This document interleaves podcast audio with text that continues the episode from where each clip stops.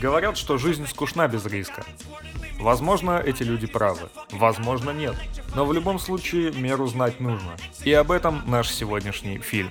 Салам, подонки, с вами Роберт Картрайт, и это очередной выпуск подкаста FTI FTP3 с чистого глиста. Последний на данный момент выпуск с биографическими лентами, пятый из пяти запланированных. 10 дней с биографическими фильмами. Сегодня у нас 28 марта 2020 года. Карантин у нас все еще продолжается, поэтому я зависаю дома, и мне вообще до пизды, потому что мне очень скучно.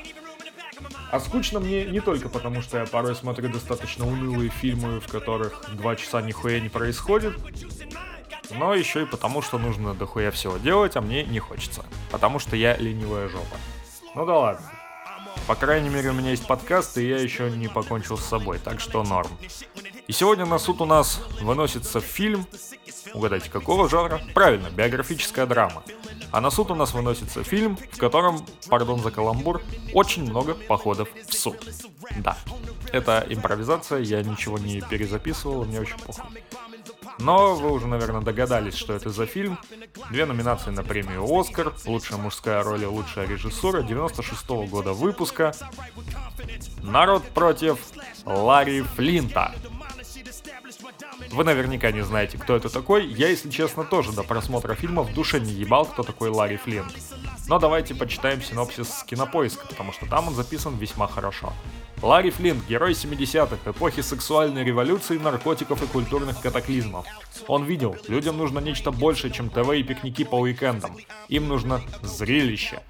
Обладая завидной интуицией, он решил сделать шаг, который навсегда изменил его жизнь и разделил общество на тех, кто был за и против него.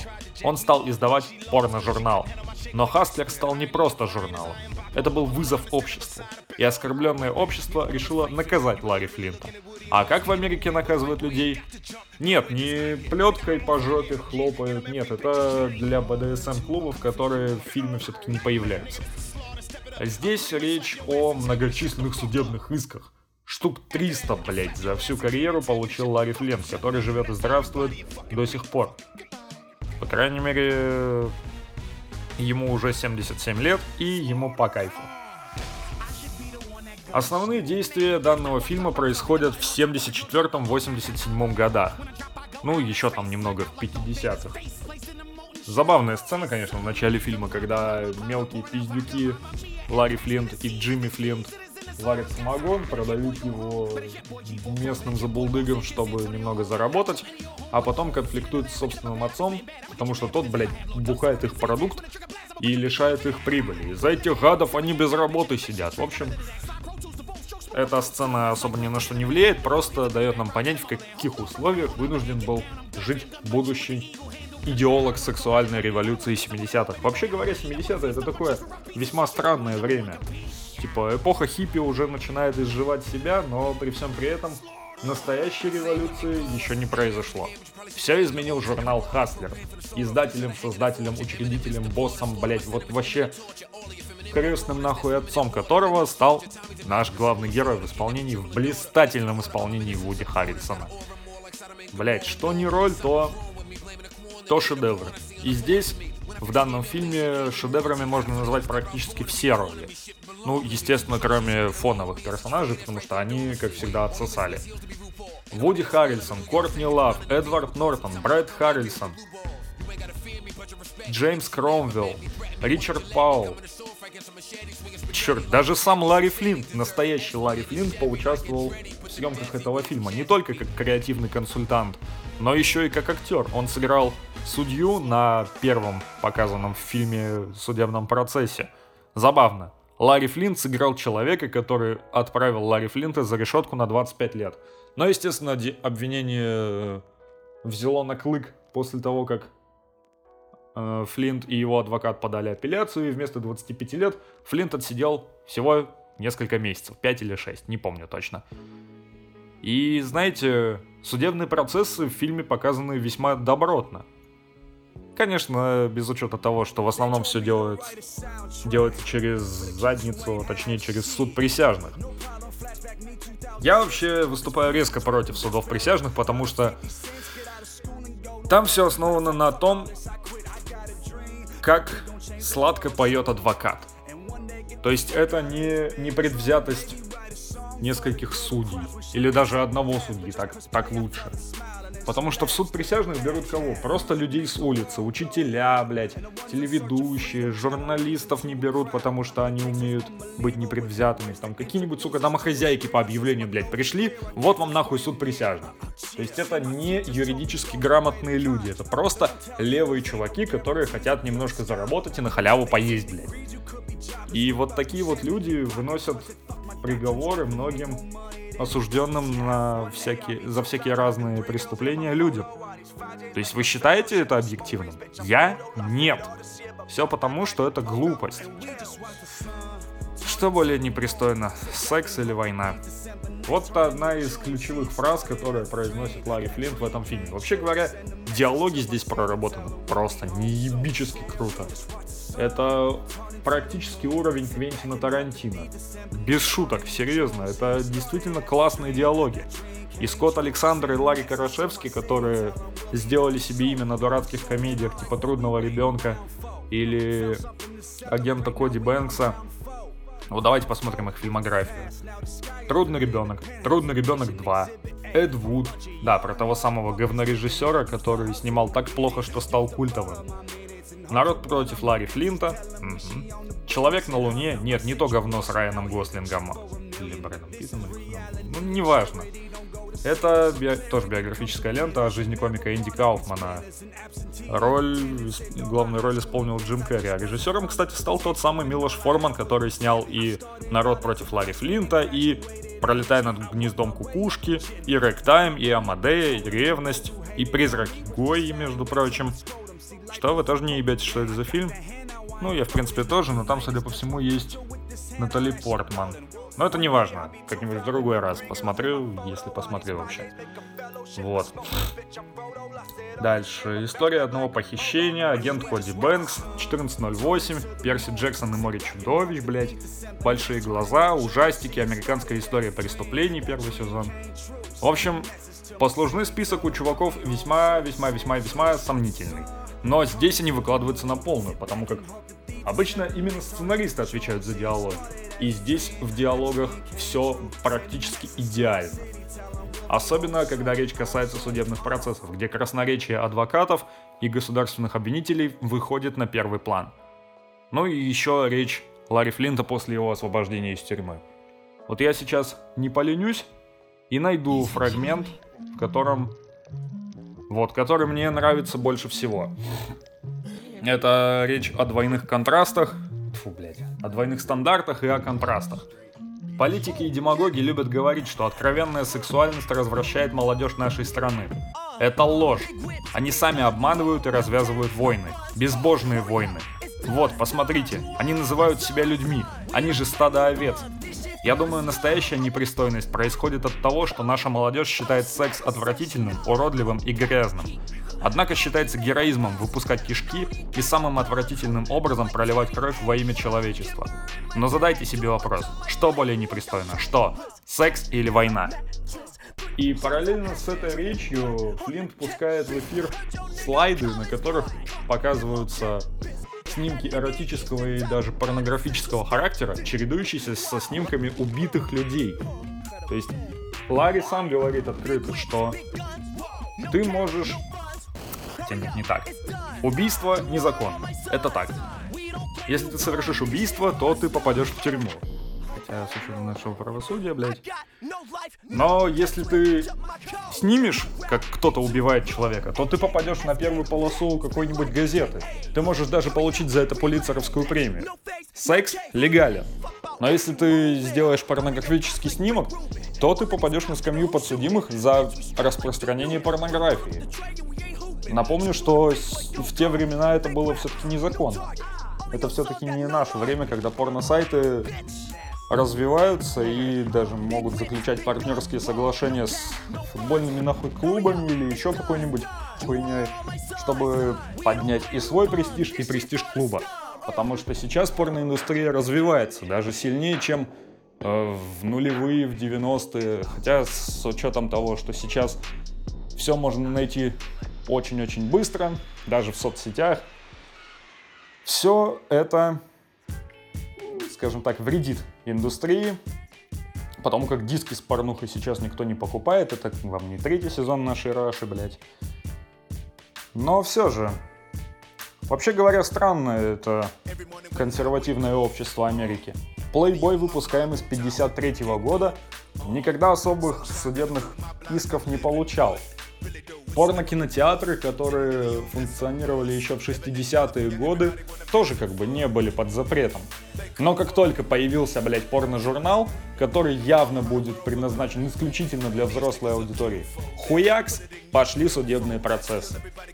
И при этом основным аргументом гособвинителей в суде было то, что в бакалейных лавках несовершеннолетние разглядывают картинки в журналах. А какого хрена вообще такие журналы доступны для всех, блядь?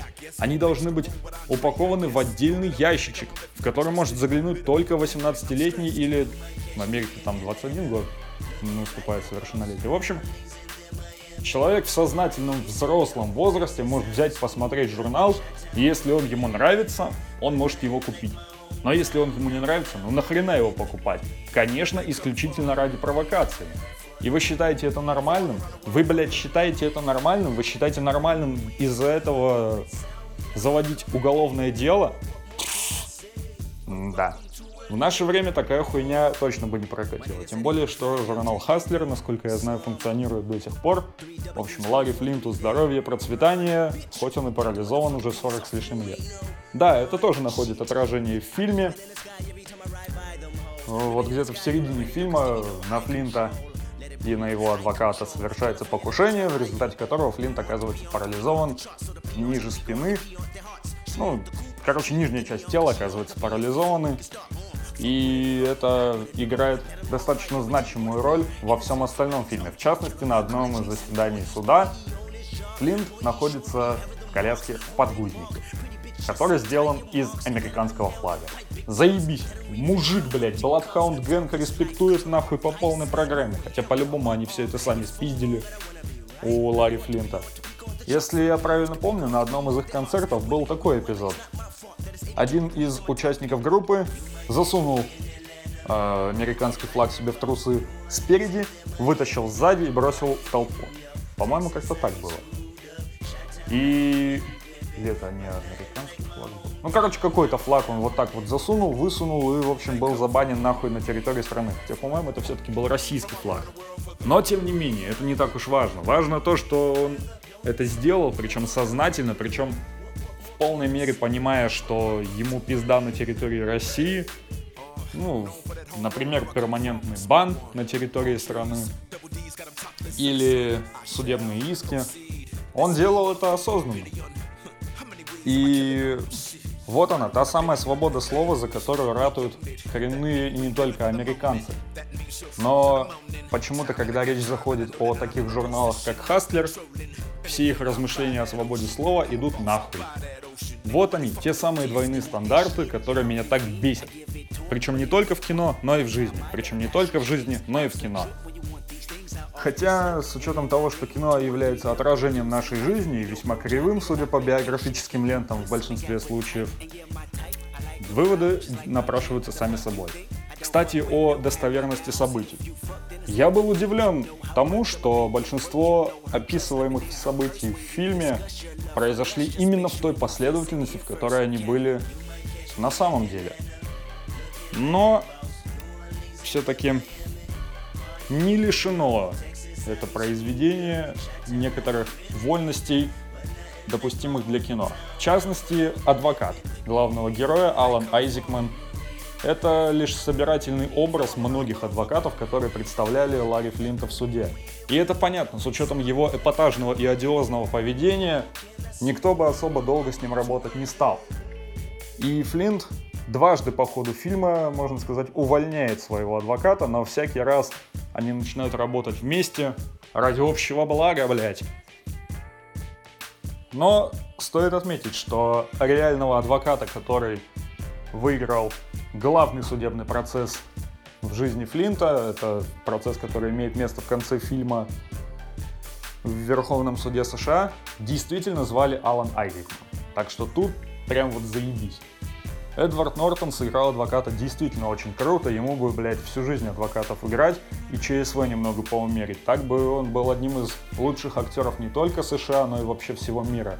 Но, увы, человек, который считает нормальным влезать в работу режиссера, как-то перекраивать фильмы, чтобы получить больше экранного времени, он как бы не очень хорошую репутацию имеет. Да, я имею в виду фильм «Американская история X», из-за которого режиссер фильма Тони Кей был в ярости, потребовал убрать его имя из титров, но ему это не позволили сделать, к сожалению.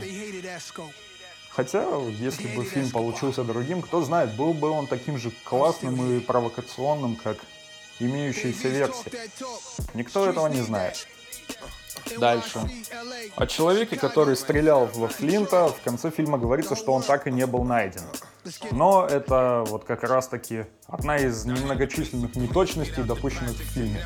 В реальности этот человек был пойман через два года, был признан виновным в массе преступлений, в частности около 20 убийств.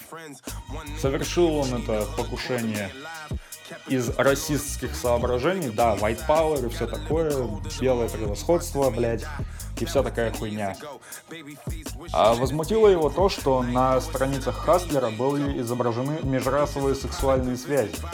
Ну чё, блядь, белый трахает черного, ну чё это такое? Черный трахает белого, это недопустимо, нужно убить главного редактора, блядь. Ну что сказать, долбоеб долбоебу рознь. Дальше что?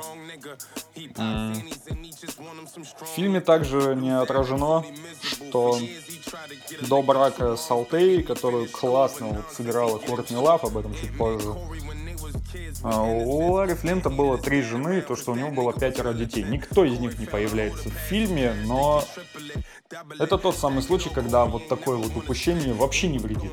Потому что, ну, были и были, блядь, бубнить-то, блядь, из-за этого. Смысла особого бубнить нет, потому что это вообще никак не влияет на сюжет. Тем более, что добавление персонажей просто для того, чтобы показать их на секунду и сразу же убрать, по-моему, это глупо. Ну а теперь о самом ярком перформансе из всех актеров. Кортни Лав, вдова Курта Кобейна. По-моему, это она его убила на самом деле. И сам факт того, что она сиськами на камеру светила через два года после смерти мужа. Вот же шлюха ебаная. Нет, на самом деле не шлюха, просто конченая мразь. Но смысл не в этом. По-моему, Кортни Лав сыграла ярче всех в фильме. Так показать личностную трансформацию, наверное, не смог бы никто. Судите сами. Человек, который начинал как стриптизерша, потом стал женой э, самого влиятельного издателя Америки тех лет, Потом подсела на морфий из-за того, что ее муж оказался парализован и испытывал сильные боли. Ну, понятное дело, ему колоть морфий прописали врачи, а она в рекреационных целях и сторчалась до тех пор, блядь, сторчалась так сильно, что в итоге заразилась спидом и умерла от случайной передозировки ближе к концу фильма. Это не спойлер, все это есть в Википедии, если вы хотите, можете почитать. И то, что это показали в фильме, и то, как это показали в фильме, это достойно уважения. Вот эта вот личностная трансформация из многообещающей правой руки издателя самого опасного журнала в США до торчавшейся наркоши, которая в суде ведет себя эпатажнее, чем Флинт, и в конце концов благополучно принимает ислам на дне ванны.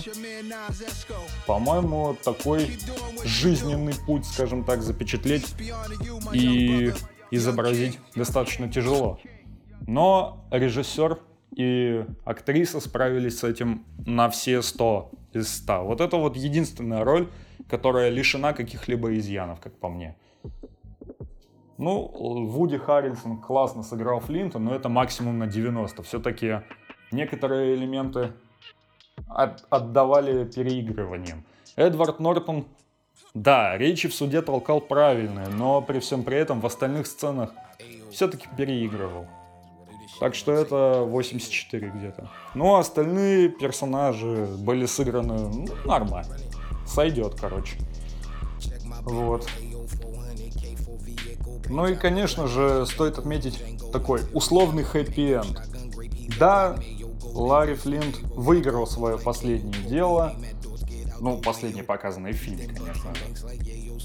И эта победа стала важной не только для самого Флинта, не только для его адвоката, но и для всей Америки. Свобода слова восторжествовала, а консервативное общество взяло на клык. Но, увы, ненадолго. Потому как консерваторы до сих пор там что-то пытаются выебываться, называют ситкомы, в которых обсуждаются сексы, какими-то грязными шоу. Да, Parents TV Council, общественная организация консервативно настроенных мамаш, которые считают, что все, что имеет возрастной рейтинг 18+, это грязное, низкопробное дерьмо, которое надо запретить нахуй. Лучше бы кто-нибудь запретил таких мамаш. Они – дерьмо. И я бы лично расстрелял каждую из них. Но, увы, миру нужен геноцид, но мир этого не понимает. Так, я походу начинаю говорить очень такие не... некорректные с профессиональной точки зрения вещи, блять, но личную точку зрения впихать в подкаст, ты что, ебанулся что ли, блядь? Так что я лучше закрою свой рот и пойду смотреть очередную ленту. Ну что ж, биографическая десятидневочка у нас подходит к концу. Возможно, скоро шоу придется приостановить на какой-нибудь там срок, ну, недельки, две-три, чтобы как-то разгрести некоторые трудности. Но это будет известно несколько позже. А пока на этом, пожалуй, все. С вами был Роберт Картрайт и шоу FTI FTP3 с чистого глиста. Пятый из пяти запланированных биографических выпусков у нас закончен. Ждите 1 апреля. Если все пойдет по плану, новых выпусков будет три нахуй. Потому что я так хочу. И пошли все в пизду. Anyway, anyway, anyway, стоп, снято.